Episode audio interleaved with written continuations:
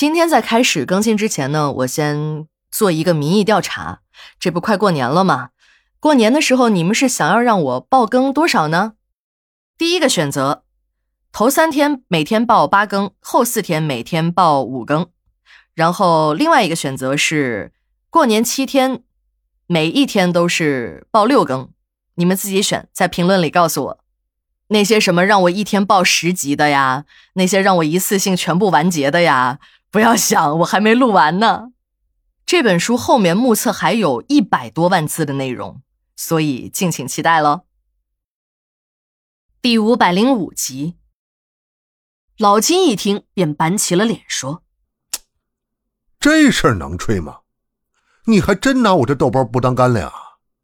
扎在老七屁股上的那把刀是真的有问题。”要不是那把刀啊，我老金能报得了仇？原来小侯的那间房子自从出了事儿之后，便被封了起来。后来连左邻右舍也搬走了，有几个胆儿大图便宜的买了小侯邻居的房子，可也没有住安生。不是半夜里这灯啊忽亮忽暗，就是有怪动静，人住在里面也是噩梦连连，一觉醒来还会满身的伤痕。更严重的是。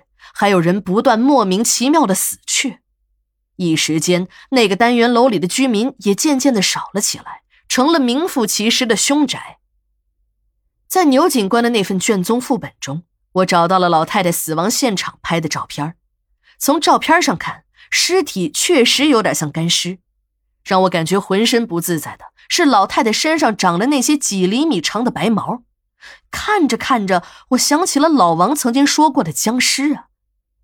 那是在建馆初期，有一对年轻的小夫妇把自己老娘的尸体送到了殡仪馆，扔下了火化费便离开了。那个时候都是强制火化，殡仪馆的车不去，家属是不会主动送来的。像小夫妻这样主动送过来的，还真的是第一次。老王一边骂着这两个不孝顺的小王八犊子，一边把尸体推进了火化炉。老王注意到了这具尸体。除了身体的部分都长了长长的白毛之外，也没什么不同。可等到这炉子里一点火，老人一下子坐了起来，嘴里还发出了阵阵的怪叫。老王坦言，那时候自己没有经验，要不是有史馆长和老潘头在，自己非被那场面给吓尿裤子不可。老王后来才听说，那对小夫妻的老娘啊，已经在家里这样躺了十几年，也不知是死是活，最后。大队书记实在看不下去了，便给小夫妻开了死亡证明。据后来有小夫妻同村的丧户告诉老王，那个老太太的事儿十里八村都知道，那是起了汗毛，也就是传说中的僵尸。老王所说的汗毛是本地的一句土话，是一种特殊鬼怪的代名词。关于这种汗毛的形成，和一种古老的诈尸传说有着莫大的关系。由于在殡仪馆工作，这种鬼怪的事情听得多了，我也总结出了规律。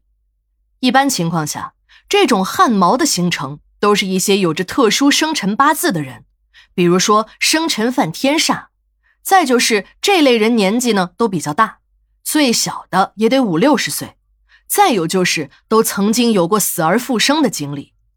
这种事情在农村里传得很厉害。也许是因为农村的医疗卫生条件还很不发达，把假死错当成了诈尸。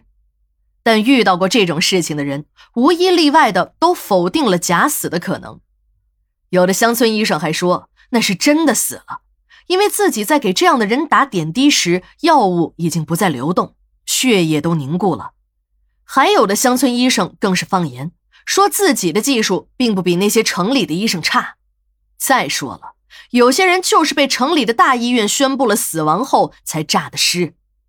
由于这些事情在一定程度上科学是无法给出解释的，虽然这样的新闻也很吸引老百姓的眼球，可那些媒体宣稿是有严格规定的，即使是这样的事儿都是真的，他们也不可能报道。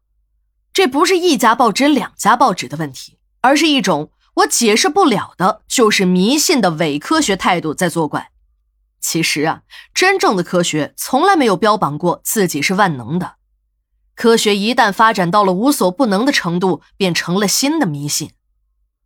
我在殡仪馆工作的多年里，耳闻目睹了多起诈尸的事件，无一例外的都是有猫或狗之类的小动物从棺材的下方钻了过去。在我们馆的停尸间里，在我们一群殡仪工的眼皮子底下，就发生过这样的事件。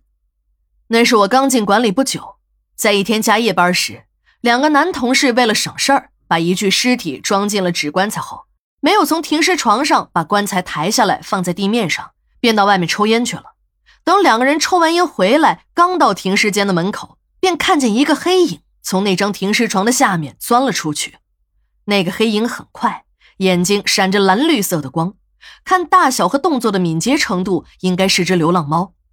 当时两个人也没有太在意，就靠在那张停尸床边上说起了话。